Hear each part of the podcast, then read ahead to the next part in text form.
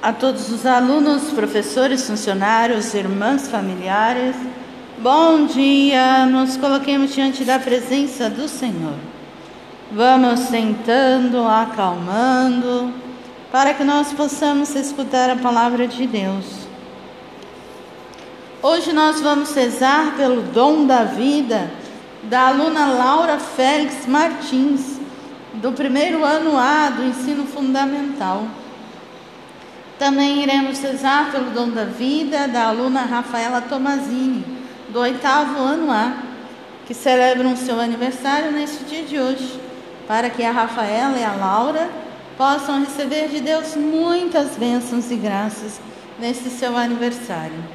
Também já vamos rezar pelo dom da vida do nosso professor Francisco, que vai fazer o seu, seu aniversário agora no domingo dia 12, para que ele sinta abençoado e que cada vez mais Deus os dê a graça que ele mais necessita em sua vida.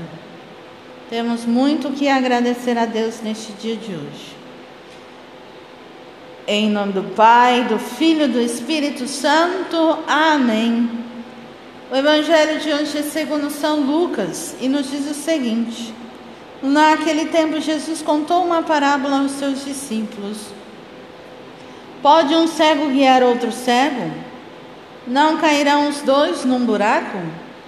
Um dos discípulos, um discípulo não é maior do que o outro, do que o mestre. Todo discípulo bem formado será como mestre. Porque vês tu o cisco no olho do teu irmão e não percebe a trave que há no teu próprio olho? Como podes dizer a teu irmão: Irmão, deixa-me tirar o cisco do teu olho, quando tu não vês a trave do teu próprio olho? Hipócrita, tira primeiro a trave do teu olho, e então poderás enxergar bem para tirar o cisco do olho do teu irmão. Palavra da salvação, glória a vós, Senhor. O Evangelho de hoje nos traz simplesmente que nós precisamos olhar primeiro para os nossos defeitos, as nossas dificuldades, antes de apontarmos para o nosso irmão.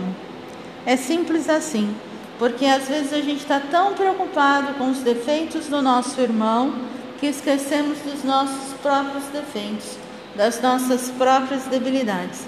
E aqui o Senhor fala: tira a trave do teu olho. Ele não diz que também tem um cisco no olho. Uma trave é uma coisa muito maior do que um cisco. Um cisco é muito pequenininho. Então quer dizer, antes de se preocupar com a debilidade pequena do seu irmão, um probleminha que ele deve apontar, preocupe-se primeiro com a sua trave, o seu olho o que você não está enxergando.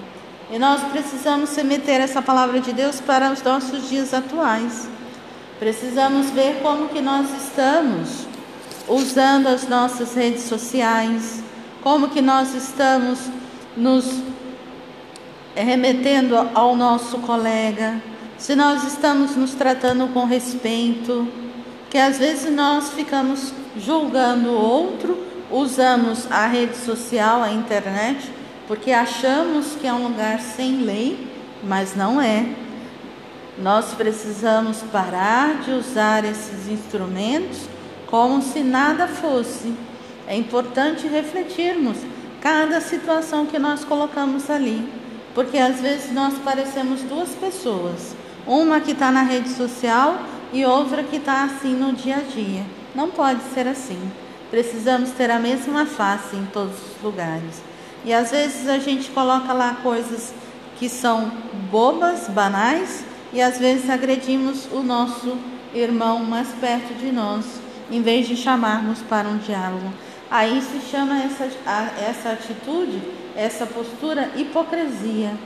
A hipocrisia nada mais é do que a falta de vivência daquilo que nós falamos que nós possamos buscar a coerência de vida e não vivermos a hipocrisia.